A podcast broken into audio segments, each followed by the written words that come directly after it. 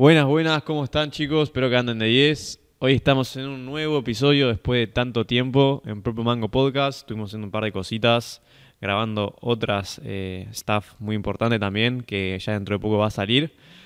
Hoy estamos acá con un invitado genial que hace mucho tiempo tenía ganas de entrevistar, gran amigo, eh, Juli, Juli Neus, fundador y CEO de Fans. eh, bueno, ingeniero informático de Litva también. Y nada, un crack que se la pasa emprendiendo de 24-7. Y nada, como, como dije, gran amigo. Juli, ¿qué onda, bro? ¿Cómo estás? Buenas, buenas, Toto. Mil gracias por invitarme al podcast. Es un honor estar acá. Sí. La verdad que un nivel de producción fuera de serie. Sí. Y, y sí, obvio, obviamente eh, a mí me, me- me encanta siempre poder eh, sacarle el máximo jugo a, a lo que son estas charlas y que la gente que escucha también tenga una linda experiencia. Eh, ahí lo estuve convenciendo a Juli para que se termine de hacer un podcast él con, con, fans y le meta ahí porque nada, es, cuando empezás no paras y la, verdad que, está genial.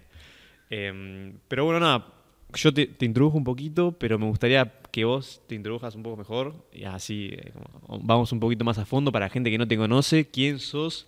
Julián, Juli Jorge Neus. Eh, Bueno. dije el segundo nombre que nadie sabía. Muchos me, me dicen Jorge, mis amigos. ¿Posta? Mi segundo nombre, sí. Ah, mira, no sé. más, en el colegio George. todos me dicen Jorge. Mirá. ¿Pero para joderte o porque quedó? Al principio era para joder y después me gustó más Jorge Sí. que Julián y quedó. Y Entonces mis amigos Tiene su mística. de toda la vida me dicen así Jorge. y los demás no. Ah, mira. Pero es gracioso, está bueno. Y me presento. Sí, Tengo un 24 poquito. años. Sí. Estoy, estudié ingeniería informática en ITBA. Me queda la tesis, pero yo digo, yo digo que soy informático. Ya está, sos informático, bro. y, estu- y fundé hace varios meses, más hace más de un año, una empresa que se llama Fans, que es una plataforma para venta de tickets que ahora con esta revolución de la inteligencia artificial está enfocando en maximizar venta, maximizar retención de audiencia, maximizar el remarketing, etcétera, básicamente para que si sos organizador de eventos vendas más. Perfecto, excelente. Así que organizar evento, pongan un, un oído acá. Este, y para dar un poco de contexto, vos empezaste más o menos con esto hace un año, me dijiste. Pero, onda, ya tuviste cierta trayectoria Nosotros- en el emprendedurismo. Es un camino el raro el que nosotros tuvimos Sí. con fans. Empezamos 100% descentralizado, enfocamos en eventos en el metaverso, así de raro que Sí. suena. Nuestro foco era ahí, en Decentraland. Y después fuimos mutando hacia lo que el cliente nos pedía, hacia lo que la gente quería, y después abrimos las puertas a lo que es el ser humano normal, que no está en el metaverso consumiendo eventos, sino que está en una fiesta, en un boliche, en un descampado, en un teatro, y empezamos a mutar hacia ese lado y vimos cómo las tecnologías se iban adaptando. Nos costó mucho adaptar tecnología web 3, blockchain y todo eso al usuario normal, y fuimos girando las cosas que no hacían falta, las sacamos, y hoy terminamos adoptando toda la inteligencia artificial para poder incrementar y ahorrar tiempo de los organizadores de eventos, en diseño de banners, en redacción de títulos, descripción, elegir el precio correcto, aumentar ventas, etcétera. Más allá de lo que es fans hoy en día, ¿no? Que fue pivotando como toda startup tecnológica en este mundo cambiante constantemente, que es imposible empezar con una idea y terminar con la misma idea. Siempre va pivotando hasta encontrar el product market- fit y te quedas ahí de base. Pero contame un poco más acerca de vos, más que fans. O sea, vos empezás a los 18, terminás el colegio, la secundaria, y ahí empe- decís, bueno, eh, me gustan un poco las computadoras. ¿Cómo fue esa trayectoria tuya para decir, bueno, quiero emprender o quiero hacer cosas, quiero crear proyectos? Es una buenísima y pregunta. al mismo tiempo estudiar, ¿no? Porque, porque fuiste haciendo las dos a la vez. Yo de chico siempre fui muy curioso Mm. y siempre me interesó saber cómo funcionan las cosas. Al principio fue con el, con el iPhone 6. Me habían regalado mis viejos un teléfono Sí. hace varios años, que para la gente grande escuchando esto, para nosotros es hace muchos años, para ellos es hace poco, ¿viste? El iPhone 6.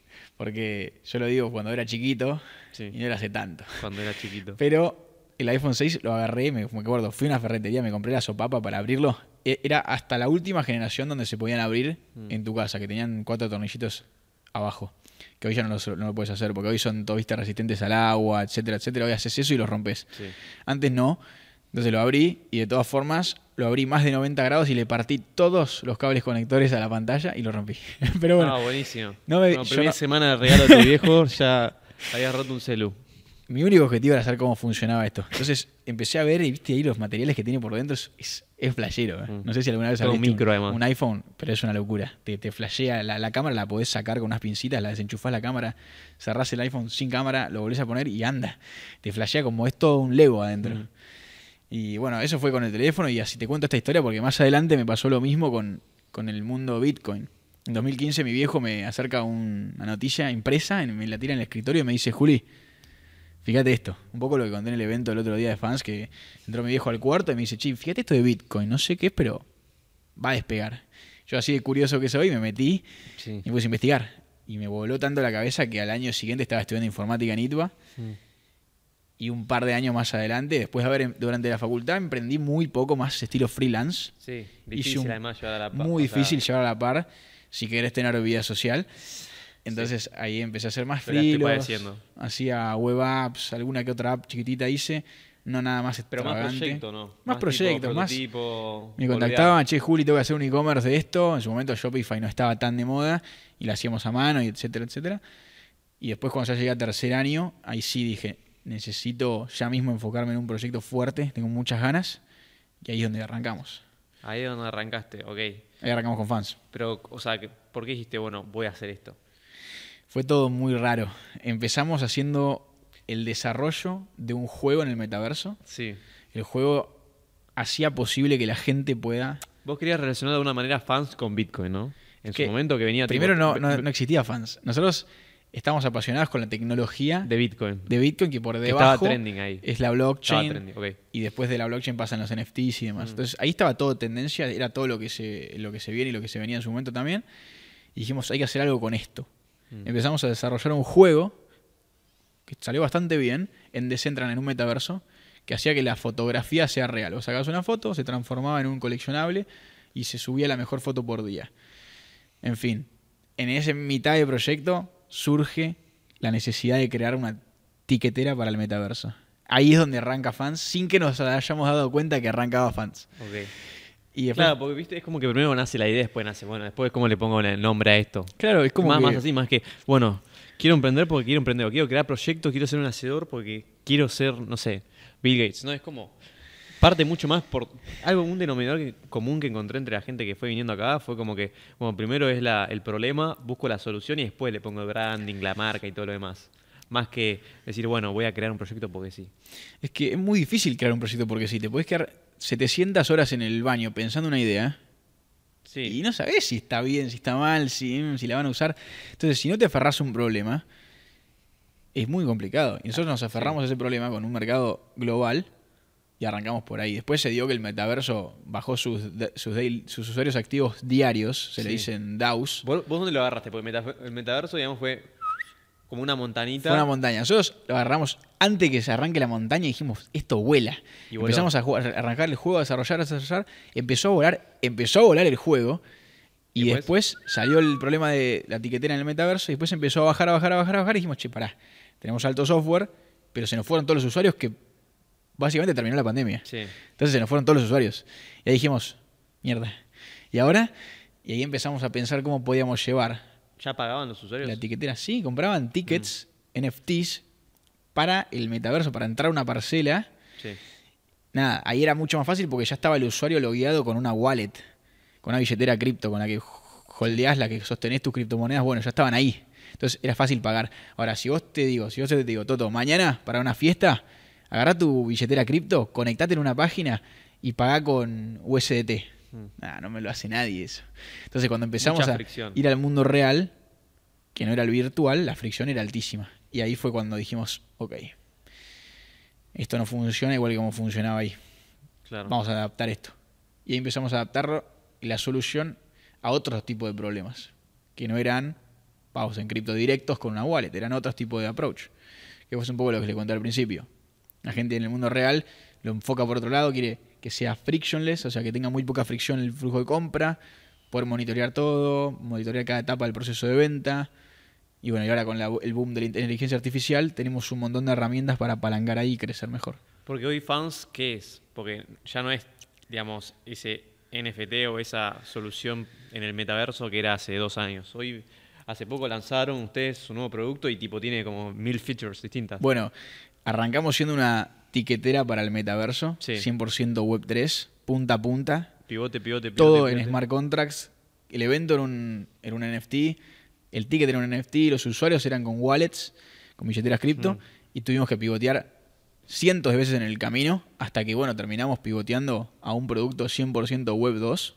No tenemos más nada en Qué la loco, blockchain, boludo. es una locura porque toda nuestra infraestructura... Además vos decís soy fans y es como, bueno, fans eh, lo, lo asocio a Web3, pero fue pivotando tanto que Bueno. es como, bueno, volvimos al fucking Web2. Ahora, hasta hace un mes, terminamos de hacer el último pivot al 100% Web 2 porque la realidad es esa. Y entonces, eso viene acompañado de nuestro lanzamiento de Fans Pro, que es nuestro modelo SaaS. O sea, para los que no saben qué es SaaS, es software as a service, software como servicio, donde vos pagás un monto mensual o anual por un servicio y vos lo utilizás. Eso es lo que nosotros brindamos, una plataforma ahora para organizadores con todas las herramientas que le integramos, de inteligencia artificial, nuestro bot, que se llama Fansly, eso sí se me ocurrió en la ducha. Y, y después el resto de herramientas para licenciarlas y que una Sí. persona venga y lo use para su evento. Cambió todo por completo. Y hoy para una persona que dice, bueno, buenísimo lo que me decís, pero la aposta es que yo no sé, yo uso Eventbrite o uso otras tiqueteras, ¿por qué voy a, voy a usar fans? ¿Vos qué le decís? Bien, tenés un montón, si querés podemos hablar media hora, pero en corto, la mayoría de las tiqueteras Mm. te cobra un porcentaje de lo que vos vendés. Es como que vos digas, che, hoy uso Netflix y Netflix se lleva el 2% de lo que gana mi empresa. ¿Por qué? Mm. ¿Qué tiene que ver el software que yo uso? Que aparte no le cambia nada si vende un ticket más o un ticket menos, ya está hecho ese software, contra lo que yo facturo. Entonces ahí nosotros enfocamos el approach de otro ángulo. Dijimos, ¿por qué nosotros no prestamos el software por un monto mensual o anual que nos sirva a ambos? Y después volá. No importa cuántos tickets vendas, cuánta es tu facturación. Nosotros somos Más fix fee, ¿no? Lo suyo es más fix. Sí, es fixed. Obviamente estamos definiendo cuál es el pricing indicado, porque ahora como este nuevo lanzamiento no va a estar fijo. Pero hoy la filosofía es esa, es poder transmitirle a una persona una solución que la pague mensual. Y no importa cuántas películas veas por mes en Netflix, ni no importa cuántos tickets vendas por mes en fans, el software es el mismo. Mm.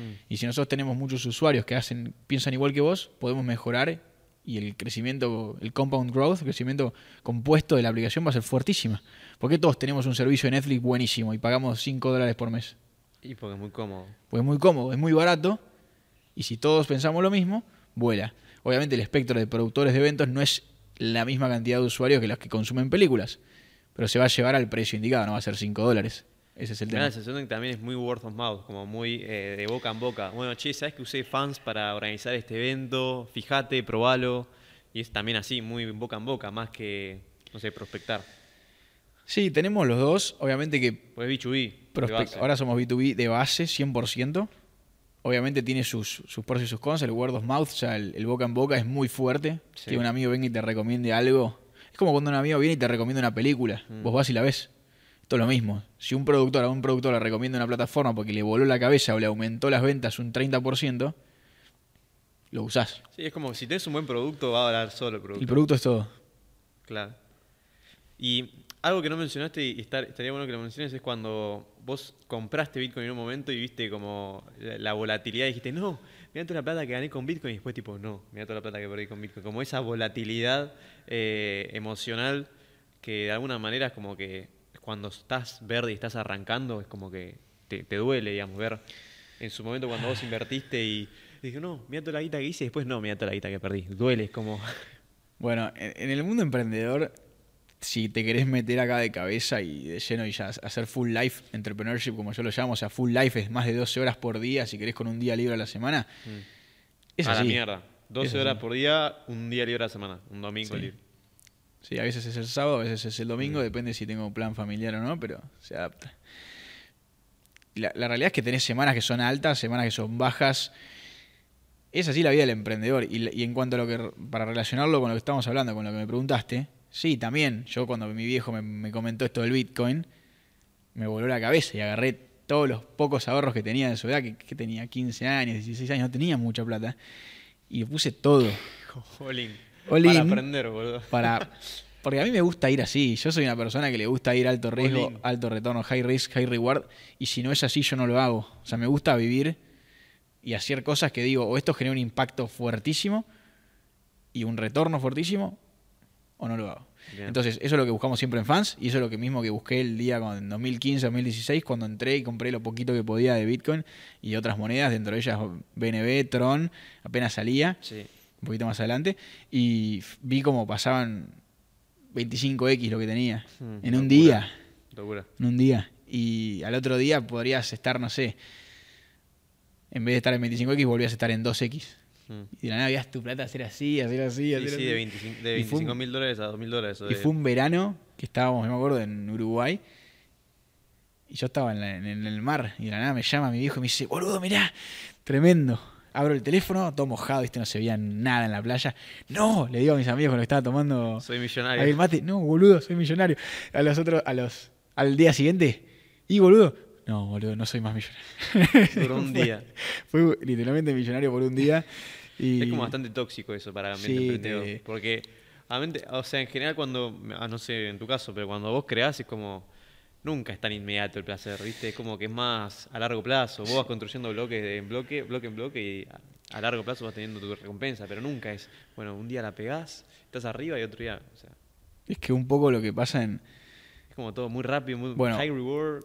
un poco lo que pasó en el mundo cripto es que habían retornos altísimos sin esfuerzo, sin aprendizaje, sin nada y eso de- destruyó mucha gente.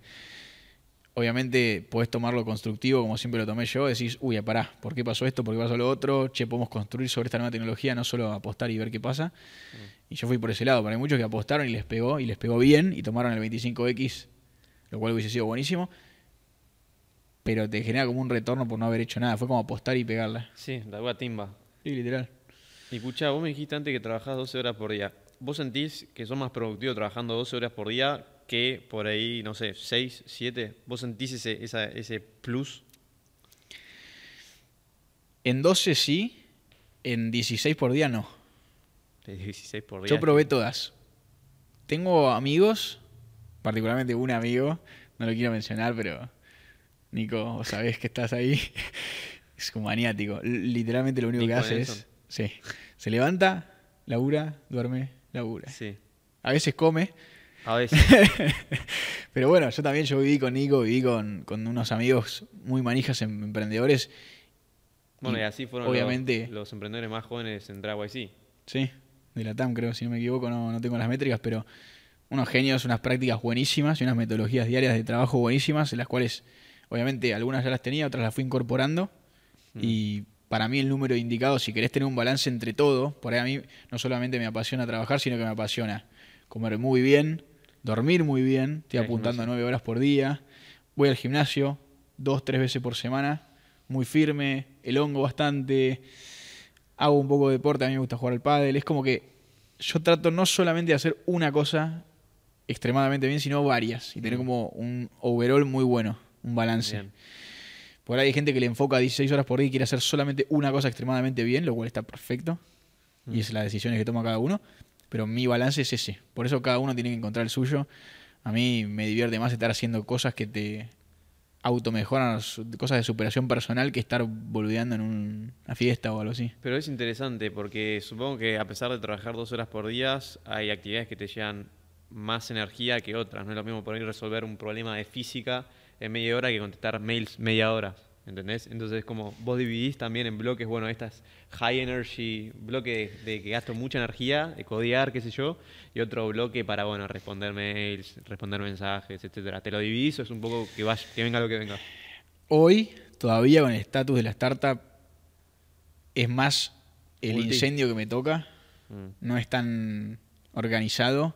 Si bien puedo segmentarme las horas bien, generalmente si un cliente te pide tener una reunión a X hora, la tenés a X hora. Si un inversor la quiere a X hora, la tenés a X hora. Entonces tenés que adaptar la agenda a lo que te van pidiendo ellos.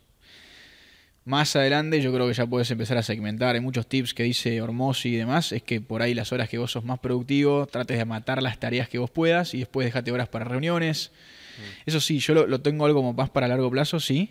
Hoy hago, en las horas que me necesitan estoy y las horas que no me necesitan en reuniones estoy haciendo todas mis tareas. Dentro de las prácticas que habías mencionado anteriormente, de que como que le habían servido a un amigo tuyo y vos las estás empezando a aplicar, ¿cuáles, cuáles son? ¿O cuáles son algunas que vos decís, bueno, esto la verdad que empecé a aplicarlo y me sirve, por ejemplo, entonces ayuno a la mañana, dormir 8 horas, usar los blue light filter a la noche. Hay algunas bastante buenas. O sea, la primera es que si laburás remoto, tenés que tener tu, tu ecosistema de trabajo muy cerca. Entonces podés reducir la fricción desde que te despertás hasta que estás trabajando y, y realmente agregando valor a casi cero. Mm. Yo hoy duermo y tengo el escritorio en el mismo cuarto. Entonces, si bien también tenemos una oficina donde vamos con el equipo y nos juntamos, la mayoría de los días sigo con el trabajo remoto y desde la cama me levanto y tardo segundos en estar en la compu operativo. Entonces eso es buenísimo. Yo también hago ayuno intermitente 16-8, entonces hay 16 horas que no como. Entonces Ah, la noche comes. termino la cena que es tipo como a las 9 y 10, De más noche. o menos 9 o 10 de la noche, y ahí hasta las 2, 2 de la tarde o 3 no como nada. Ah, hago la misma yo. Entonces es buenísimo porque no perdés tiempo comiendo. No, pero te- el cerebro te funciona mucho mejor. La mayoría la que mañana. desayuna tostadas le, le pegan los picos de glucosa, te da sueño todo, y ni hablar que es azúcar, pero no me voy a meter ahí.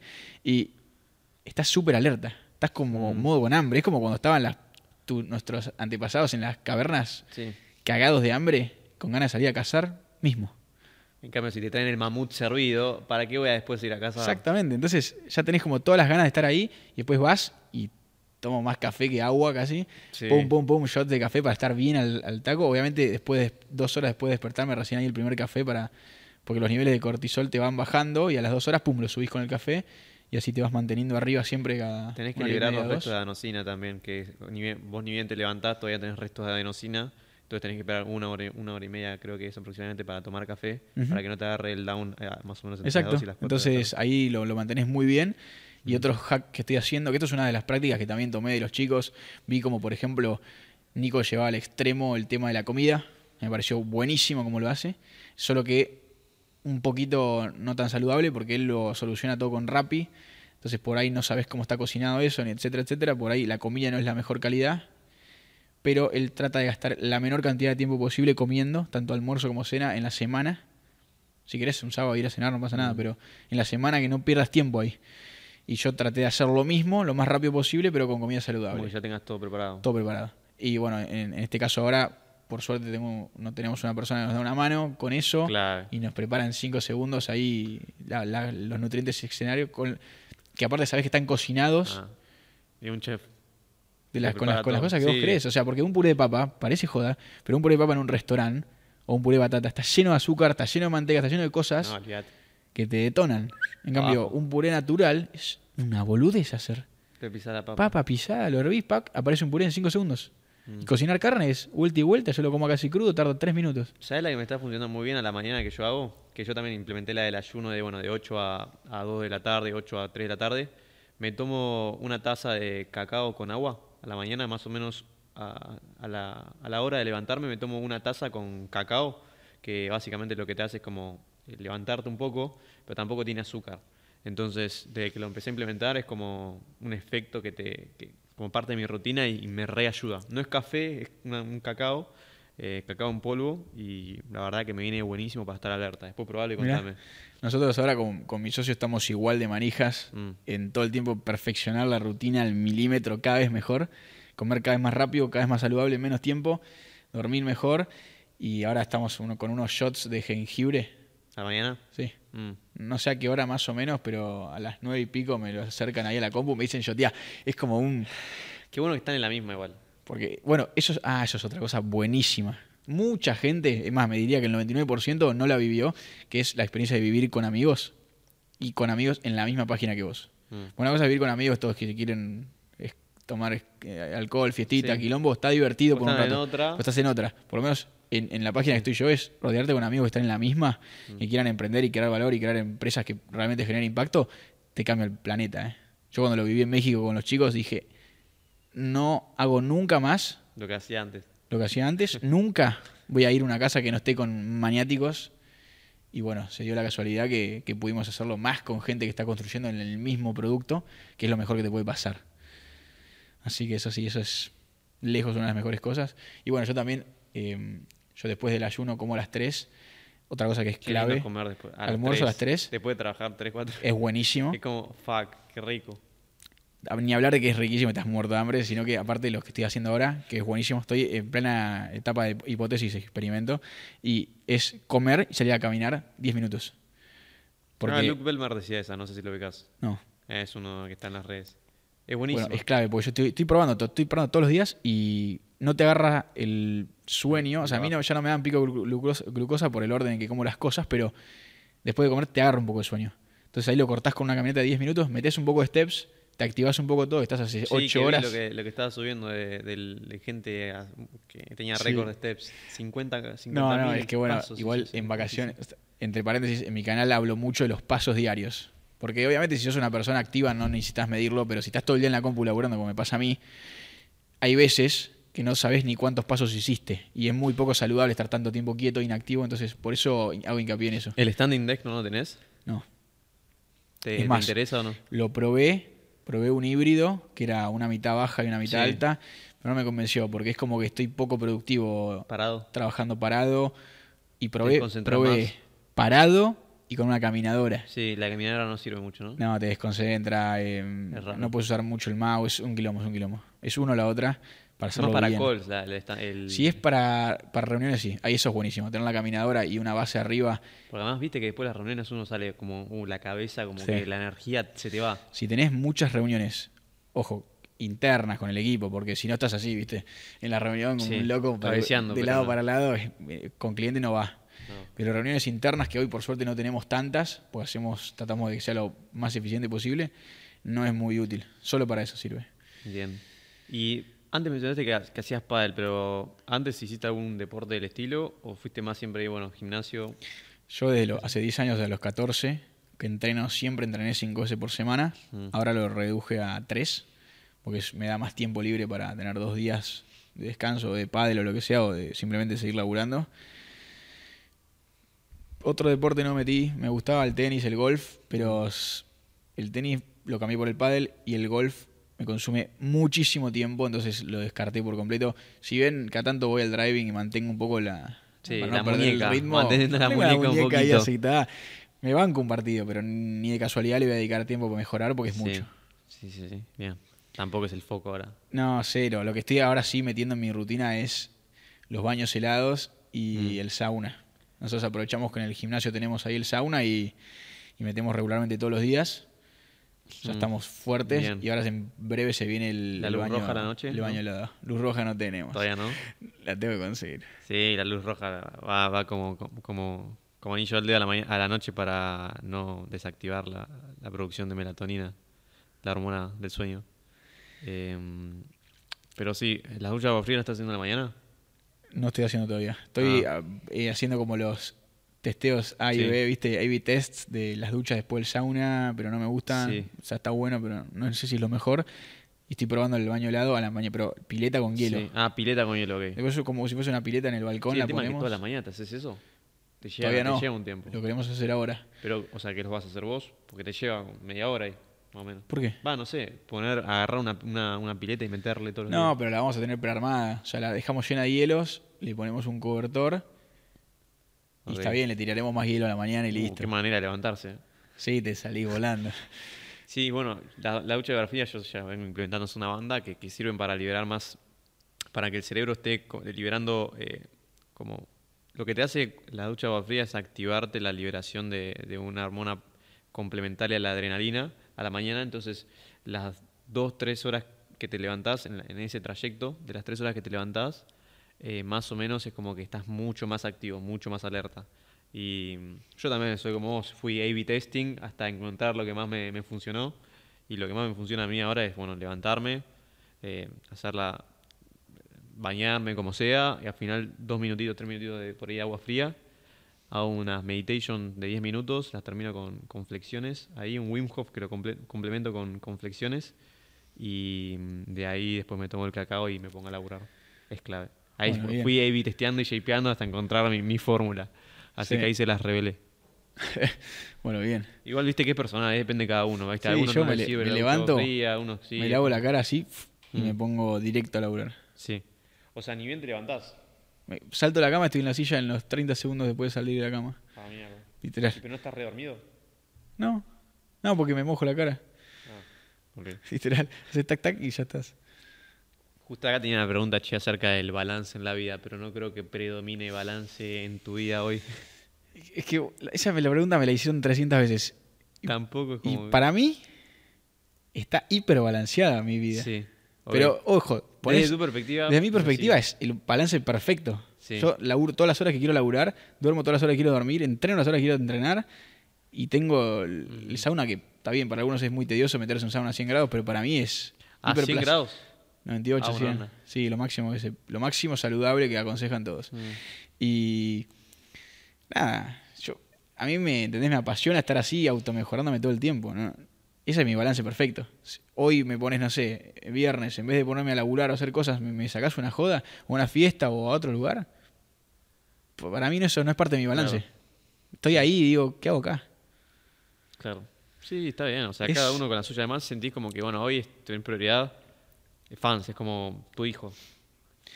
Sí, o sea, cuando uno se dedica full life a emprender algo y tiene mucha pasión por eso que está haciendo, le supera a todo. Entonces, siempre que vos pones en la balanza, porque siempre es un trade-off, ¿no? Es, Sí. ¿hago esto o sigo haciendo lo que estaba haciendo? Hago esto y le saco tiempo a lo siempre, otro. siempre. O sea, estoy acá, laburando. Me invitan a salir, me invitan a tomar algo, me invitan a esto. ¿Hago esto o freno para hacer lo otro? Claro. Siempre hago esto. No, sorry, no puedo. Siempre. Sim- no sé, como que es la balanza le ganas siempre. Sí. Sí, sí, sí. A menos que llegue un punto que ya estoy hace 10 días en la misma y digo, che, bueno, bueno, voy a cambiar un poco el panorama, Sí. me refresco la mente, partido, padre, morfamos algo, voy, salgo con alguien, Sí. date, algo así, y, y sigo, pero no, cero es mi foco ahora. Ok, está bien. Está bien, está bien. Y me, me da mucha curiosidad que como que todo esto de cuando vos empezaste a vivir con tus amigos allá en, en, en México era, ¿no? En México, Que Polanco. démosle un poco de perspectiva a lo que estaban haciendo los chicos, Bien. porque yo mencioné lo que era YC, pero la gente por ahí ni sabe lo que es YC. Sí, tengo unos amigos, muy amigos de... Historia con, con Ibai, boludo. Bueno, ahora ¿eso conté se puede no se Se puede? puede, se puede. Sí, sí, vos lo contaste en Sí, público. conté en público. Ya está. Tenemos, o sea, fue así. Nosotros estábamos llevando fans a México, que de hecho todavía sigue siendo parte del roadmap, con el nuevo modelo de negocio de fans eh, de software as a service, de SaaS. Y mis amigos, unos muy amigos de la facultad, estaban viendo en México expandiendo su empresa, también una SaaS, pero para recursos humanos, para empresas. Entonces se da la coincidencia de que yo con uno de ellos, que es mi mejor amigo de, de que entré a la facultad, lo llamo y le digo, che, Jero, me quiero ir a aislarme de todo el mundo porque quiero meterle 100% el tiempo, no ni 12 horas, quiero todo el día estar trabajando en la empresa. No quiero que me hablen ni para invitarme a tomar un café porque estoy en otro país. Entonces, pensaba hacerlo en Uruguay o en algo más cerca de Argentina, que es el país natal, y él me dice, che, justo me acabo de mudar, tengo este departamento, venite, arreglamos un número por mes que nos sirva a todos, tenés el lugar acá. Y yo te hago la intro a la ciudad, te muestro todo, tenés los lugares más recomendables, donde está el gimnasio, etcétera. Y, O sea, él percibió que estabas en la misma y dijo, y él me dijo, está en la misma de nosotros, lo traigo, nos va a agregar valor, no es que va- no voy a- traer un flaco que está sí, en te va a Narnia. decir, bueno, dale, vamos a un miércoles ¿Entendés? a tomar unos Entonces- tequilas. Claro, y, y allá la- el- todo el tiempo se incentiva la joda en México. México es peor que Argentina, están Mm. todo el día tomando alcohol, todo el día comidas extensas, te vas a almorzar a la una, terminas a las nueve de la noche, son infinitas. No, no existe la, la de Argentina, viste que de una a Sí. cuatro. Es casi todo el día. Allá, perdón. Y ellos, y ellos estaban ahí eh, trabajando Focus. Ellos están day. ahí todo el día, a Nico de- lo veías, vivíamos en el mismo, en el mismo piso y la contaste. sí. a Nico lo, lo veías, que, no sé, iba, iba el día número 6 y te lo cruzabas en la cocina, ¿qué haces? Nico, tanto tiempo, y íbamos juntos. Y vivía al lado. Pero que, te- ok, ustedes trabajaban en el mismo lugar. No, que- que cada el uno tenía cuarto, su cuarto en suite y no salía ni de casualidad. Pero trabajaban en el mismo lugar que dormían. Sí. Porque eso supuestamente como que no es muy recomendable. Es un poco...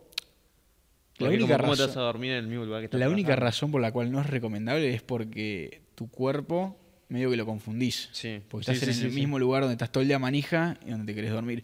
Pero bueno, a menos que tengas un cuarto y una oficina, que de hecho yo le saqué la oficina a Nico, entre Claro. paréntesis, eh, que el Nico la tenía. Sí. Esa es la única razón en la cual vas a poder tener dos lugares. Pero requiere el doble espacio por persona. Y como éramos una casa de emprendedores, ya fue. Escritorio al cuarto y chao. Sí, ellos fundaron Human, Ellos fundaron una empresa Human, como Mm. humano con D al final. que ofrece soluciones eh, internas a startups, ¿no? Como Exacto. de comunicación. Soluciones que facilitan la comunicación dentro de las empresas. Es B2B el modelo. También salieron los del, ITBA y informáticos, a Eh, medias. sí, ¿no? ¿Ambos? sí, tuvieron que dejar en el medio porque arrancaron Human los dos bastante dejaron. en el medio. Sí. Sí, sí, sí. Así que sí, eso con esos conviví, unos genios. Y bueno, adopté muchas prácticas de ellos, de tema de eficiencia de tiempos y cómo cuidan el tiempo como si fuese oro. Sí. Tanto en comer, en limpieza, en todo. Es como que Sí. lo único que hacen es laburar. Bueno, Nico y Jero, para los que no saben, entraron a YC, que YC es como la aceleradora, una de las acele- aceleradoras de startups más importantes del mundo. Creo que es la más importante del mundo y la tasa de aceptación es bajísima. La tasa de aceptación está tipo en 2%, Menos que- un poco sí, menos. Más baja que Harvard. Sí, sí, sí. Está hiper difícil. Y más si sos un emprendedor de la TAM y Argentina. en ¿Qué vos decís que cuesta más? De. Mirá. Sí, si sos una, por ejemplo, un estudiante de Stanford, casi que estás con un pie adentro. Sí, Porque apuestan mucho a ese tipo de gente porque obviamente Perfil tienen técnico. otro perfil. Es un perfil que fue una universidad que costó carísimo, que deben tener un respaldo buenísimo y etcétera, etcétera. El otro día había un estudio de un pibe que hace de Stanford, que hace research de, de dónde, por ejemplo, el- lo que decía el estudio es de dónde venían eh, unicornios que se habían establecido en Estados Unidos, de dónde venían los fundadores. Y ponerle la tasa de Argentina dentro de- de los unicornios que, que habían crecido en Estados Unidos, pero tenían fundadores de otros países. Eh, ponerle Argentina estaba, tenía 1.2 y Estados Unidos tenía 0.9. Es decir, que había dentro de los uni- unicornios de Estados Unidos había más probabilidades de que el founder sea, digamos, eh, que haya venido a una universidad de, de Argentina que haya Mirá, venido a sí, una universidad entendí. de Estados Unidos. ¿Sabes por qué? Porque obviamente dentro de Estados Unidos están las Ivy Leagues, pero después hay otras mil millones de universidades. Sí, no, está lleno. Pero bueno, el- cuando vos aplicás estando en una de esas Ivy Leagues de universidades de las top de Sí, Estados Unidos, 100. como aparte ya arrancás con una ventaja que es el mercado americano, el idioma Mm. compartís mucho más con los americanos, pues sos vos uno de ellos. En Argentina compartís mucho con un cliente argentino. Hablas igual, entendés lo que te está diciendo, Sí, tal cual. misma cultura. Es, es más fácil. aproximación. Se siente más cuando parte. vos trabajás, es más probable que trabajes con clientes de Argentina que de México u otro lado, por esa afinidad. Sí, bueno, de hecho fue Eh. por una de las razones por las cuales eligieron México y no, por ejemplo, Ah. Brasil. Así que, bueno, si querés cliente de Estados Unidos, te vas, te estableces en San Francisco, costumbre allá. Y todo. tenés que empezar a entender la cultura, Sí. entender cómo lo vas a poder acercar, porque americana. venderle a un cliente argentino o un mexicano no es nada que ver a un americano. Mm, tal cual. Es otro mundo. Sí, sí, sí. Em, bueno, sí, hablamos un poco del balance, que, que era como un poco, estaba un poco como, sí, obviamente es difícil a veces llevar una vida balanceada, o para, al menos balanceada, lo que es balance para, para ciertas personas, porque no es lo mismo por ahí balance para una persona que está basada en Buenos Aires, Cava, que un balance para una persona que está basada en un pueblito del interior. Como que cambia mucho y es depende, la palabra ya como que, cambia y su significado depende de donde estés. O Estados Unidos es como que, bueno, balance, bueno, eh, lo que vos decías, bueno, para mí es balance mi vida, por ahí para otra persona no. Es como, eso depende, la verdad, mucho de uno. Eh, acá había también como separado una sección de, de libros, no sé si vos sos muy lector, pero si, si lo sos, o no, si tenés algún libro que le recomiendes a gente en general que te haya gustado. Mira, no suelo recomendar libros. Lo único que sí le recomendaría a todo el mundo que emprende que se lea Mm. es todo el contenido habido y por haber de Y Combinator, la mejor start, aceleradora de startups del mundo, y nada más. Sí. Después pueden leer libros particulares que le resuelvan algunos problemas puntuales que tienen en el momento. Tenés Más un problema de management, tenés un problema de técnico, tenés un problema de lo que sea, de fundraising. de- de- de- yo hablo en inglés la mitad del tiempo, pero se entiende que es levantamiento de capital.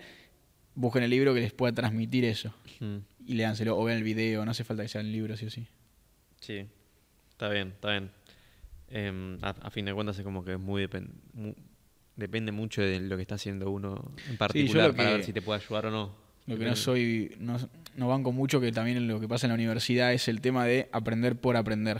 O sea, ¿de qué me sirve una materia de química de la nada? Sí, El pedo. Te vas a olvidar todo, lo más probable en el próximo año, y aprobaste el examen. ¿De qué sirve? Nada. Entonces, ahí está el tema. Algunos te dicen, sí, te abre la cabeza.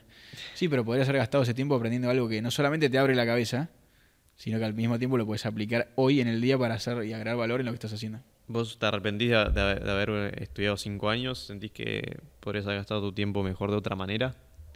No, la palabra no es arrepentir. Para mí le mejoraría un par de cosas a la universidad de por sí. No para criticar a Litva ni, ni por nada, pero la mayoría de las universidades se comportan igual. Sí. Yo reduciría un montón de materias que también igual es, es su trabajo ponerte enfrente de todas las opciones que tenés para que después vos sepas qué elegís. Porque si no está la pequeña materia de química, ¿cómo vas a saber vos Que no te gusta. que no te gusta? Ahora, Ah. está bien. Yo elegí informática porque ya sabía que no quería ser químico. Entonces, hay un par de cosas Te redundantes. pusieron a química opcional y los quería mandar acá. Hay un par de cosas medio redundantes que todavía quedan ahí dando vueltas, que sí. Ahora, si me pones una materia sistemas operativos que tiene que ver con informática, pero no es la que me apasiona, está bien, porque Mm. es dentro de lo que yo elegí que quería estudiar. Entonces, ahí es como que sí, te da el primer paso, sistemas operativos, ¿te gusta codiar esto? No, es muy bajo nivel, prefiero crear algo más de valor que llegue más al usuario. Entonces, sí, lo enfocas ahí. Reduciría un poco el tiempo nomás. Sí. Lo que se armó muy bueno, que es básicamente gracias a donde gracias a eso estoy acá hoy, es el network que se armó en ITBA. La gente que conocí, que sigo conociendo, y los círculos que se armaron. A los chicos, Jero, a Nico los conocí ahí, a mi Mm. socio fundador de la plataforma lo conocí ahí. O sea, Claro, la vos- gente que piensa igual que vos que está ahí son... Sí. Hay que aclarar que vos, que vos también estuviste con un CTO durante cierto periodo de tiempo y después, bueno, tuvieron ciertos problemas internos, se separaron y estuviste vos como solo founder. Exacto. Haciendo todo. O sea, de O sea, 24 horas al día hubo- trabajabas 34. Hubo un momento donde nosotros cofundamos la, la empresa con un, mi ex socio Sí.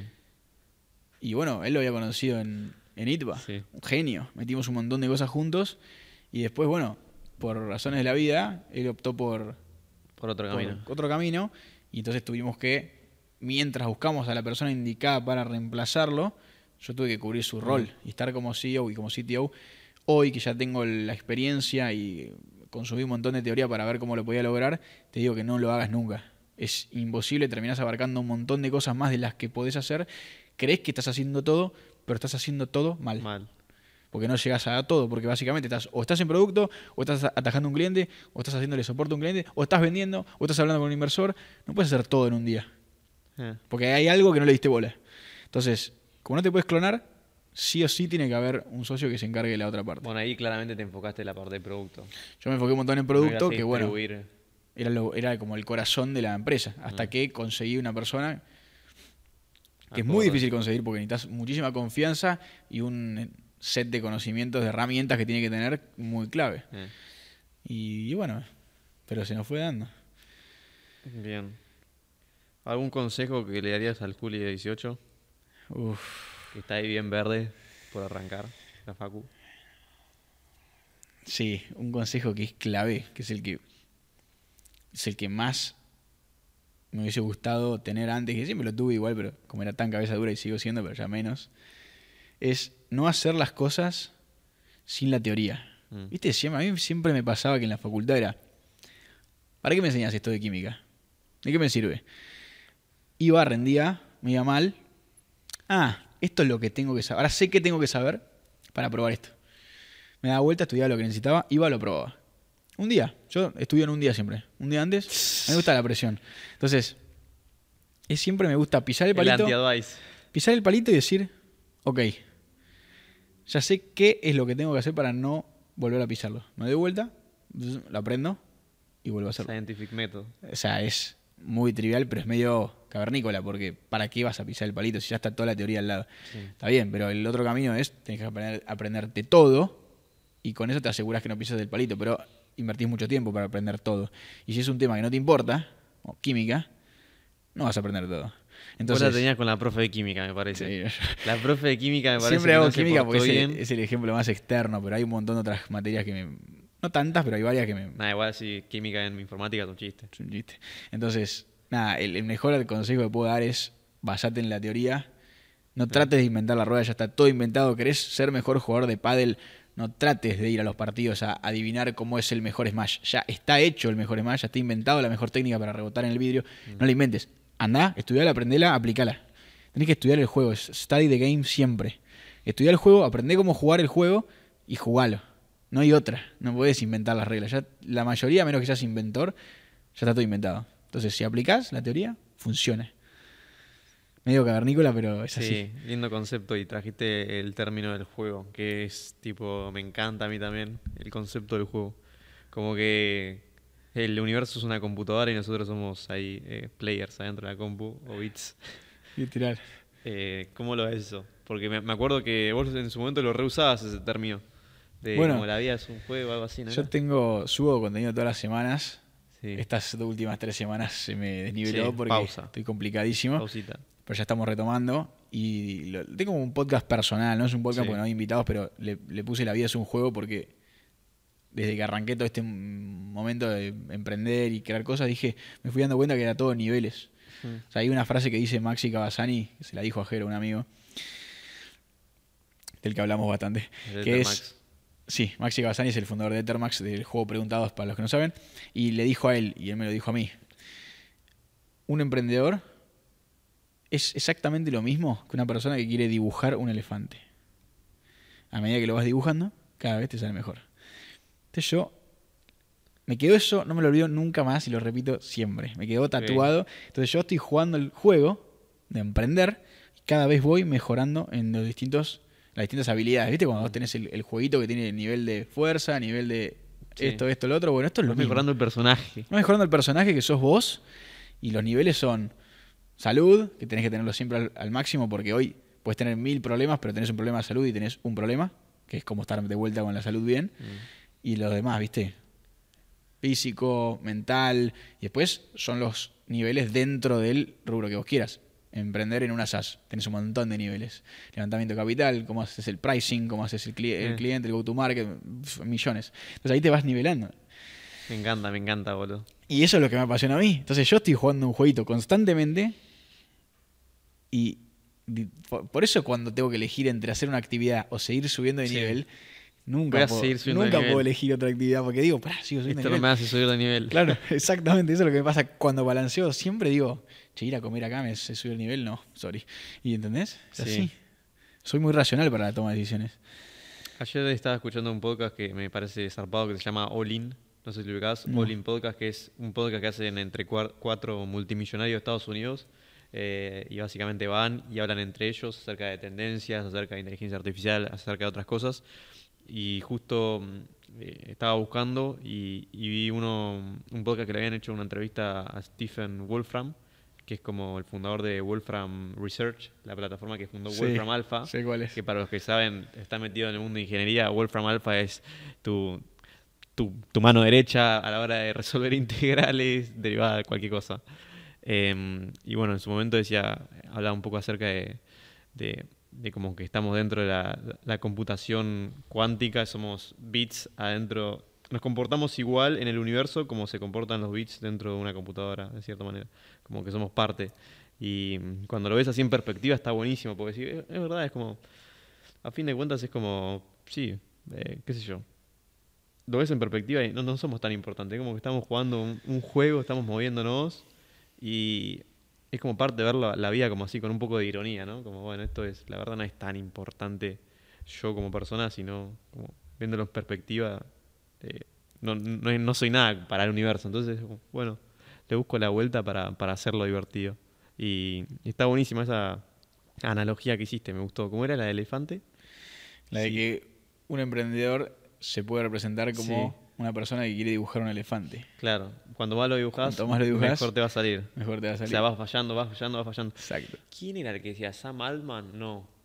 Uno que decía. mm, ¿Viste Balashi? Creo que es. Balashi. Sí, hay uno- un emprendedor que se llama Balashi, que está muy metido en Twitter.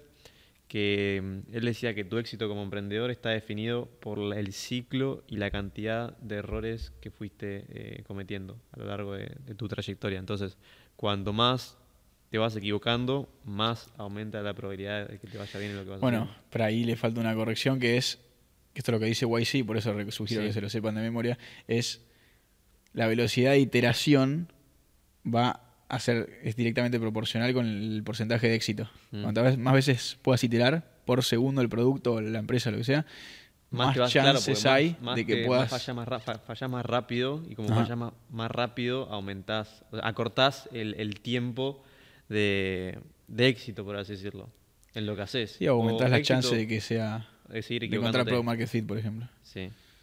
Y después, con todo lo que aprendes, vas, creas otra empresa y ya tenés todos los conocimientos anteriores. Y sí, hay gente que, por ejemplo, una vez que es un. Dentro del mismo Hay gente como, no sé. Martín Barsavsky, que es Five-Time Unicorn Founder. O sea, hizo cinco unicornios. Hizo la NBA en Nueva York, ¿no? No me acuerdo de sus estudios, pero hizo. Pero tiene una biotech, algo eso. No me acuerdo. Martín, sí, Martín Bar, ¿cómo es? Martín Bar, Barbaki. Barsavsky. Barsavsky. Bar, Savsky. Sa- Sí, sí, sí, lo tengo. O sea, para mí es un ídolo. Crack, crack. Genio. Y a mí lo único que se me quedó grabado es Five Time Unicorn Founder. Hizo cinco unicornios. Eh, la Una receta que- de la cangreburger tiene. Una vez que ya tenés la receta de la cangreburger, ya entendiste cómo es el juego. Entonces, él está a nivel max. ¿Sabes que siempre lo quiero buscar y no tiene mucha, muchas entrevistas y eso? No tiene mucha presencia en redes, pero. Sé que está full metido en biotech y eso también a mí me reincentiva a meterme de lleno en biotech porque lo veo a él, más allá del, de lo, del unicornio, ¿no? Que yo siento muchas veces como que la gente persigue el término de, bueno, unicornio, unicornio. Para mí ir atrás del unicornio es como la gente que solamente va atrás de la plata, plata, plata. Es como que si vos te vinculás un toque de la plata o desvinculás un toque de, de quiero ser esto, es como que le, le das vuelta a tu visión, te enfocás en tu producto, te enfocás en mejorar y lo otro llega. A mí me da la sensación de que lo otro llega. Más que estar como, bueno, en la cabeza, tengo que hacer esto, tengo que hacer esto, ¿entendés? A mí un poco lo, lo, lo que, lo que fui aprendiendo de, de- de gente grosa fue eso, como que no, no persigas tanto el unicornio, no persigas tanto el dinero, sino perseguir ser el mejor en tu producto. o en tu 100%, nicho. ¿eh? Es que pensá que también cuando un inversor te pregunta, ¿cuál es tu estrategia de exit? Mm. ¿Qué le responderías? ¿Cuál es tu estrategia de exit? Eh, no, no quiero vender. ¿Por qué? No quiero vender porque, o sea, no estoy buscando el éxito ahora, ¿entendés? No estoy pensando en el éxito. No sé, vos cómo lo verías. Yo la, la- la respuesta que le daría, que bueno, es también la que te dicen que le des, es, es correcto, no estoy, no estoy pensando en el exit, le tenés que vender la visión y decirle, mirá, esto es lo que yo estoy buscando hacer. Después, en su momento, cuando capturemos todo el mercado de ticketing, de eventos, y la plataforma sea un 10, ahí vemos. Van a llegar las ofertas correspondientes y vamos a tomar la mejor. Pero no, no tengo la cabeza en ver en cuánto puedo predecir a ver si le invoco al exit Sí. es agregar valor y tratar de generar algo revolucionario de un producto que impacte. Bueno, eso me hace acordar a un término que, del que hablaba Luke Belmar, que Luke Belmar, Luke Belmar, en realidad no es de Luke Belmar, pero él, él hablaba acerca de esto, que decía, bueno, vos podés pasar mucho tiempo plant- plantando tu jardín. Eh, hay dos maneras de, de, mm, básicamente, de cazar eh, mariposas. Una, agarrás el cazador de mariposas y vas por la calle, por los jardines, tratando de cazar mariposas. Dos, plantás un lindo jardín y las mariposas vienen solas y después va a ser mucho más fácil que vos las puedas cazar. Es un poco ahí, va por ahí la analogía. 100%. Es que es eso, eso sirve para todo, no solamente para crear una empresa. Mm. Como persona también. O sea, podés estar, suponete que fueses un hombre y querés salir con alguien o querés salir con mujeres, es lo mismo. Si vos te empezás a construir a vos mismo, agregándote Sí. valor, entrenando, yendo al gimnasio, etcétera, etcétera, Sí. sos cada vez Después un solas. jardín bastante más, ¿cómo se dice? Tal cual. Sí, un jardín más Más- atractivo más para atractivo el mercado. para el mercado, exactamente. Y, y más fácil. El foco además tiene que estar ahí, o sea, en, Sí. en vos, no en salir, no en hacer outbound prospecting. Exacto. Outreach. Outbound. no tenés que hacer outbound, tenés que hacer inbound. Sí, la mayoría suele hacer outbound, suele ir a. Por ahí la metes con outbound. po- Podés tener Ojo. porque es una. Una Sí, cuestión de es un volumen, juego- ¿no? Como un numbers 10.000 game. mensajes, algo va a caer. Pero bueno, si haces un buen inbound, más fácil, menos tiempo. Sí, ni hablar de que hacer ese, eso que dijiste recién te lleva mucho tiempo Sí. y está completamente anti cualquier regla que, que sigo. Porque si querés estar emprendiendo full life, pones a hacer outbound Estamos hablando del mercado, mercado femenino. para hablar con, con hembras, no va. Ok, ok. Claro, no, no, no, además no tenés, Estás es- te consume energía. En Narnia, si haces eso. Sí. Está tu foco en otro lado. Estás perdido. Sí, sí, sí, sí. Em, bueno, lo de los consejos a jóvenes ya lo hablamos. Justo es gracioso porque la próxima pregunta era que te, que te, que te iba a hacer es, bueno, ¿dónde ves a fans en los próximos 10 años? Tipo, Bueno, claramente es- no el éxito. Es, Es como, voy a seguir laburando en fans, no Exactamente, voy a no el exit. O sea, el, el objetivo de fans en los próximos 10 años es tratar de agregar la mayor cantidad de valor posible para optimizar los distintos procesos y las Mm. etapas en el proceso de venta de tickets de un organizador de eventos. O sea, cómo hacemos para que cada paso se pueda maximizar, automatizar y optimizar en todas las áreas. ¿Cómo hacemos para que venga una persona a comprar el ticket y las chances de que compren aumenten? Desde el día que abre el link hasta el momento que está en el checkout y no sabe si compra o no compra, hasta después de haber comprado y ya es un cliente leal que va a venir a un evento tuyo por vez número 2, por vez número 10, por vez número 20, o hasta maximizar las áreas de comunicación utilizando AI al fondo para decir, ok, tenemos toda esta información que se recolectó, un big data enorme de qué le gusta a la persona, de dónde lo compró, de dónde fue el evento, a qué hora vino, etcétera, etcétera, etcétera. Y con eso maximizar a fondo las ganancias del organizador. Corta. O sea, tratar de traer un producto que realmente la gente diga, boludo, no estás vendiendo con fans, Sí. estás drogado. Claro. Como que sea nonsense. Y es como que te diga hoy, Un monopolio. ¿dónde subir? Dentro ¿Dónde, de ¿Dónde vas a buscar información? En Sí. Google. ¿Quién va a buscar información de otro lado? Mm. Bueno, que fan sea eso para eventos. Exacto. Perfecto, perfecto. ¿Y dónde ves vos al mundo, fuera de fans, en los próximos 10 años? Ok. Solamente consumo contenido de emprendedurismo y de emprendedores. O sea, estoy completamente sesgado por eso. Sí. El bueno, resto- me gusta, me gusta esa el perspectiva resto- de Echo Chamber que lo entienda. Yo le pongo un filtro que es, si no es de estos temas, out. Sí. No lo quiero ni leer. A Digo, menos te que hablo de esté- política y me gusta porque seguramente vos decís no sé nada de política. política, out. No es que tenés una opinión formada porque justamente no sabes nada. Entonces, ¿para qué vas a opinar de algo que no Out. No hablo de temas que no sean de emprendedurismo, de armar empresas, negocios. Sí. No me interesan. Laser hoy. focus. Laser focus en una cosa. Eh. Después, en 10 años, vemos. Vemos tema religión, vemos tema política, Sí, vemos cómo hacemos Mahat- Magandhi para ayudar al mundo. Sí, pero no, hoy desde tu humilde lugar Después. no te sentís como que estás para, No, no hablaría de ningún otro tema que no sea impa- emprendedurismo. impactar. Lo único que sí puedo decir es por cómo veo cómo se vienen los emprendimientos hoy pegando es la inteligencia artificial, a diferencia de la tecnología web 3 y blockchain, va a tener un impacto muy fuerte y ya lo está teniendo en el mundo y en las empresas, Eh, pero mil veces más fuerte que el mundo web 3. Si bien en el rubro de las finanzas, eh, las criptomonedas trajeron un montón de valor, en todos los otros rubros todavía les falta un montón. El uso práctico, la experiencia de usuario es malísima, es deplorable, todo tarda mucho. Realmente web 3 descentralizado es casi imposible o sí. inviable a menos que seas uno de nosotros que entiende todo punta a punta y conecta la wallet acá y se guarda las 12 palabras y tiene sus criptos. Nadie lo usa.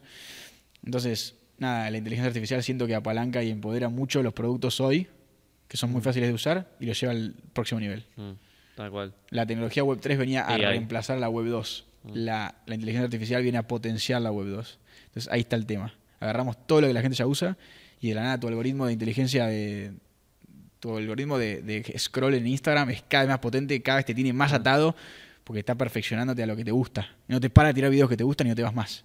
Eso no lo vas a ver directo, pero lo vas Es a un ver. juego de fricción. Es así. O sea, a vos te va a llevar más fricción irte a la Web3 que potenciarte en Web2. Entonces, Sí. para, eh, yo, a mí me da la sensación que es un poco eso. ¿Para qué me voy a ir a Web3 eh, cuando tengo a todos mis amigos en Web2? Bueno, hoy pasa eso. Cuando la Web 3 Para realmente poco. tenga una experiencia de usuario muy buena, podría traer beneficios astronómicos. los pero todavía incentivos no. correctos, ¿no? También. Sí, con los incentivos correctos y una experiencia de usuario como la gente. Mm, Porque hoy lo único que es una experiencia de usuario decente es el tema de las transacciones. Porque una TX no te jode si esperas un minuto, porque total, sí. da lo mismo. Pero si querés venir a hacer algo, como por ejemplo, no sé, cualquier funcionalidad que te querés hacer un like en Instagram y ese like no puede ser una transacción en la blockchain y tardarte 15 segundos. Ah. Te pegas un tiro. Entonces, eso es lo mismo con todo. Tal cual. Excelente, excelente. Bueno, voy a pasar a hacer unas preguntitas acá que tengo en Instagram. A ver qué, qué preguntó la gente. La People. Vamos a buscar acá.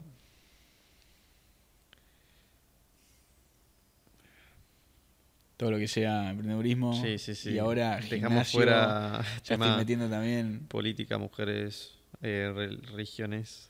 Mujeres puede ser. Mujeres, pues. El Ok. resto. Política, religiones, not Y eso. business right now. Exacto. Ahí está. A ver. Bueno. A ver acá. Esto se corta, ¿no? ¿Se corta? No digo si esta parte. ¿Por qué? No, no, tranqui. Ah, todo muy, muy casual. Eh, bueno, la- el tema de equilibrio la preguntaron mucho. Eh, ¿Qué consejo te hubiese gustado saber cuando empezaste? También te la pregunté. Eh, ¿Cómo El surge la idea de, de fans? ¿Lo hablamos? Sí, Sí, también. para el meta. ¿Cómo recomendás meterte en el mundo Web3? Pero la verdad es que ahora no estás metido en el Web3, estás Ah. metido en el Web2 con Mira, la poten- es que potenciado. la realidad es que nos fuimos de ese mundo. Sí. Lamentablemente, ¿eh? mirá que hicimos todo lo posible habido y por haber para que la tecnología y la experiencia de usuario para una plataforma de ticketing y de gestión de eventos Web3 sea El viable, mercado no lo quería, no lo ibas a conseguir. no había chance. La entropía aumentaba, tenía que meter mucha energía ahí para hacer funcionar, eh, mucho trabajo. No es que ya era imposible, tenías que hacer, atar con alambres todo para que funcione, Sí. pero al final terminabas haciendo una 2.5 rarísima. Mm, Se podía, pero no, no era perfecta. claro. Eh, bueno, ¿qué, apre- qué- mayores aprendizajes en el camino? O sea, desde que arrancaste hasta hoy. Tipo top 3. El primero es el que dije al principio, el tema de la teoría, ejecutar con la teoría al lado. Antes de hacer cualquier paso, tomar cualquier decisión, hacer un mil ejemplos. Contratar a una persona, echar a una persona, liderar un equipo, levantar capital, sumar a una persona al equipo, que no sea empleado, ¿no? Em, hay miles de cosas Mm. que siempre podrías haberte apalancado en la teoría y yo varias veces no lo hice porque creí que esta era la visión perfecta, creí que era por acá. Y bueno, a veces estuvo bien y a veces no. Si hubiese basado siempre en la teoría, las chances de que hubiese estado bien hubiesen sido mucho más grandes. Ok. Esa es la primera, el primer tip fuertísimo. El segundo. Em, bueno, yo puedo hablar del tema de los co-founders. A mí me pasó que uno de mis socios eh, se fue de la empresa por temas personales de él.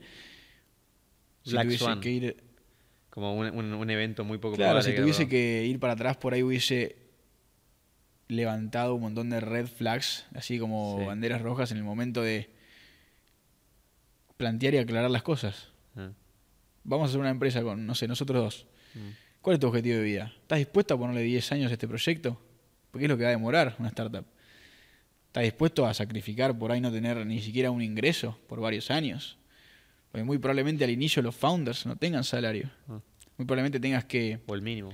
vivir con el mínimo para dejar la vida por el proyecto, para sacarlo adelante y hacer lo que dice Peter Thiel, que es el zero to one. Es hacer pasar de nada a algo. Tenés que ver que las personas con las cuales arrancas el proyecto estén alineados. Estemos en la misma página. Eso es primordial. Después el tema de la teoría que dije recién. Y no sé si hay uno así tan vital como esos dos que quieras decir, tipo, quiero que se le acuerden. Prefiero que se acuerden dos Tema de co-founders clave. Co-founders clave. Un principio la visión. con la si cual tienen que estar alineados visión. aparte y, y separar bien las tareas. Y la segunda es la teoría, está todo ahí, no hay que inventar nada, no traten de hacer nada raro. Aplicar la teoría a la práctica. Andá, léete todo lo de Y Combinator y aplícalo. Bien, bien. Esta, bueno, está buena porque hablamos de fans, hablamos del mundo, pero no hablamos de vos. ¿Dónde ves a Juli Neus en 15 años? Uf, es una buenísima pregunta. La faltaba. Es difícil proyectar de a 15 años cuando de pedo podemos proyectar 6 meses y no sabemos qué va a pasar todavía con lo rápido que está avanzando todo. A lo que aspira Juli Neus. Yo a qué 15 aspiraría años. y en su momento ya me gustaría 2038. estar me gustaría estar habiendo ya subido de nivel personalmente en varias áreas, ya no, no solamente tipo en el área de emprendedor, sino personalmente, físicamente, mentalmente, hacer mucho mejor el tema de los la parte de meditación que puede ser contemplada, sauna, Mm. ice baths y todo eso que es más del mindfulness, que me gusta mucho. Y nada, y ojalá estar con buena salud, buena gente. Ya en 15 años probablemente tenga familia. Bastante tiempo, 15 años, tengo 24, a los 39, seguro. Ya a partir de los 32, Sí. ya Hay que empezar como, como hilo. pensaría... A partir de los 30. Claro, a partir de los 30 ya, ya dejaría abierta la puerta que pueda pasar eso. Los mini, los mini Neus. Exacto. Y eso, eso, por ahí eso es todo en esa, en esa pregunta. Ok, ok, bien, bien.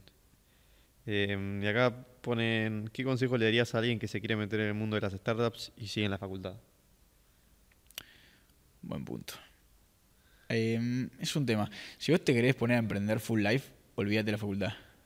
Si vos querés seguir la facultad por alguna razón, porque te, te va a dar herramientas para que vos puedas lograr esto, tenés una red de contactos que te va a hacer Eh. brutal y la querés, no querés perderlo, no emprendas full life. Arrancá algo, de a poco. Arrancá un proyecto, de lo que te guste, llévalo de a poco, buscate un socio que esté en la misma página y lleva ese poco, los dos lo mismo. Lo que seas bueno también, ¿no? Lo que por ahí tenés 20 años en algo, decís, bueno, esto, la verdad me siento que soy bueno. Bueno, anda, anda por ahí, apostá, double down on that. Exacto, o también podés... bet. Sí, yo haría eso, 100%. O dejás todo y te tirás a hacer algo, o vas de a poco probando ese algo para ver si te da la capacidad para decir, dejo todo para probar esto. Mm. Pero intentar de hacer algo full life y al mismo tiempo tener la universidad no cuadra, nunca. Y es muy difícil, muy difícil. Y vas a, estar, vas a perder foco. Hay O sea, que buscar la manera para optimizar. Al mínimo le vas a tener que poner una hora por día a la universidad y ya estás out, no sos full life. Sí, Entonces es como que es complicado. sí, sí, sí. sí. Tampoco incentivo a que dejes la facultad, sino que, pensalo, fíjate, hay un montón de founders que dejaron la facultad, Bill Gates, Zuckerberg, hay miles, pero Elon Musk no la dejó. Entonces es como que tenés, hay casos y casos. Sí, y lo más igual dice hoy que para emprender no necesitas la facu, Para nada. porque no es, no sé, no es congruente. La facu son herramientas y contactos. Si ves que te aporta, que a mí particularmente me pasó, me aportaba valor y contactos, por ahí te sirve seguirlo a la par de algo. Mm. hacerla con el- lo mínimo que puedas, mientras que pases bien las cosas, y dedicarle al otro lo que, el 80% y el 20% a la facultad. Ah. Por ahí puedes hacer eso. Yo lo pude, pu- lo pude lograr, más eh, para a partir de los últimos tres años. Qué sé yo. Ahí, ¿Vos hoy qué, te qué es lo mejor que te lleva la facu? Después de cinco años y estar con la tesis ahí. Onda, para mí lo primero, bueno, me primero, sirvió para estas tres cosas. no sé. primero y más importante, la red de contactos de gente en la misma página que vos, que quiere meterse en software y quiere tener ganas de crear algo de, de alto impacto en el entorno del software. A mí siempre me, me- me gustó, siempre al principio desde los 16 a los 18 emprendí en cosas más tangibles, venta de vinos, venta de remeras, cosas más clásicas y después dije, no, pará. Yo quiero emprender en algo que pueda escalar infinito. De zero to one. Claro, no quiero... Exponencial. como No, me, no, es lo que decía yo, high, Bezos high tuvo risk, 10 años sin ver un peso. High risk, high reward. No me gusta decir, bueno, ¿cuántos vinos tengo que vender para generar impacto? Nada, imposible. Prefiero hacer algo que genere impacto global, Mm. obviamente empezando por el país y después por la región, pero si la visión no está ahí, se me apaga la llama. Sí, es interesante. Interesante, interesante. Y después lo otro es, obviamente, te aprendés. Si elegís bien la carrera y aprendés lo que te, te sirve, yo aprendí a programar aplicaciones, a programar cosas, y después eso aprendí un poquito más por fuera y lo llevaba a producto. Mm. También no es que estabas estudiando medicina y después querías hacer una software factory. Ahí estás completamente en Narnia. Tenés que alinear un poco la universidad. Bueno, a mí me interesa emprender el día de mañana en biotech. Hoy estudio ingeniería para aprender las bases de biología, eh, biología molecular. Bueno, pero está alineado. sí. Entonces Sí, está sí. bien. Porque te va a tirar herramientas, gente que está en la misma. Porque Sí, después conectarte y rodearte con técnico el aspecto también de la, de la biotech. Tiene sus aspectos Porque, técnicos. ¿Cómo te rodeas con gente que le gusta biotech si no estás estudiando biotech? No, a ver. Bueno, viste, ponerle ahora están estos eventos de Finguru, qué sé yo, todos esos eh, eventos. Están Sí, buenos, pero no conectás tanto, conectás un poquito. pero sí. Mm. Entonces, el next level es rodearte con la gente Sí, que vos rodearte que querés. están en la, misma, en la misma que vos, tal cual. Es como que a fin de cuentas terminás vos siendo literalmente el promedio de lo- las cinco personas que más te rodean. Eso Sí. ya es medio cliché, pero es posta. Vos No, lo es real eso. mencionaste, yo lo resentí. 100%. Y también lo decía Mark Zuckerberg. Eh, cuando Lex Friedman le pregunta a Mark Zuckerberg qué consejo le darías a alguien a joven que está arrancando la facu, le dice Mark Zuckerberg a Lex, le dice, eh, fíjate muy bien con quién te estás rodeando, porque seguramente te conviertas en esa gente. 100%. Por eso yo lo, lo- hoy el 99% de mi tiempo me rodeo con gente que emprende. Mm. Porque no- Vision Align. Literal. Estamos en la misma página. Vision and Vision Line. Bueno, nos, con- nos conectamos. Si no, bueno, hay, tengo amigos que no, y por eso no los veo tanto, porque estamos Sí. en otra página. Tal cual, tal cual. O sea, me gusta el pasar tiempo libre con ellos, pero ese es lo que te digo, mi único día libre a la semana. Sí, sí, obvio. Perfecto, perfecto. Así que bueno, bueno, Juli, Toto, placer, loco. Gracias por este, todo. Este capítulo estuvo, la verdad, muy lindo, muy con mucho mucho flow ahí hubo. Fluyimos, fluimos un montón. Eh, así que nada, redes de Juli, redes de fans. ¿Querés dejar? ¿Cómo son? ¿qué? Las redes tuyas, Ah, Instagram, LinkedIn. mía es arroba Julián, J Neus, la J es de Jorge. Sí. Y, y le fans es arroba fans events en inglés, pero si pones eh, fans te va a aparecer. Bien, eso ahí en LinkedIn, en Instagram. y En todas las redes es lo mismo. Ah, arroba. Julián J Neus en todas las redes y arroba fans events en todas las redes. Perfecto. Así que bueno, chicos, lo dejo. Espero que les haya gustado. El mío, por si vienen del público de, de Juli y no me conocen, arroba Toto Marchesini en Instagram, Valentino Marchesini en LinkedIn y el podcast lo pueden encontrar en Instagram como Purple Mango Podcast o en Spotify como Purple Mango Podcast. Así que damos por finalizado este tremendo episodio con una banda de valor.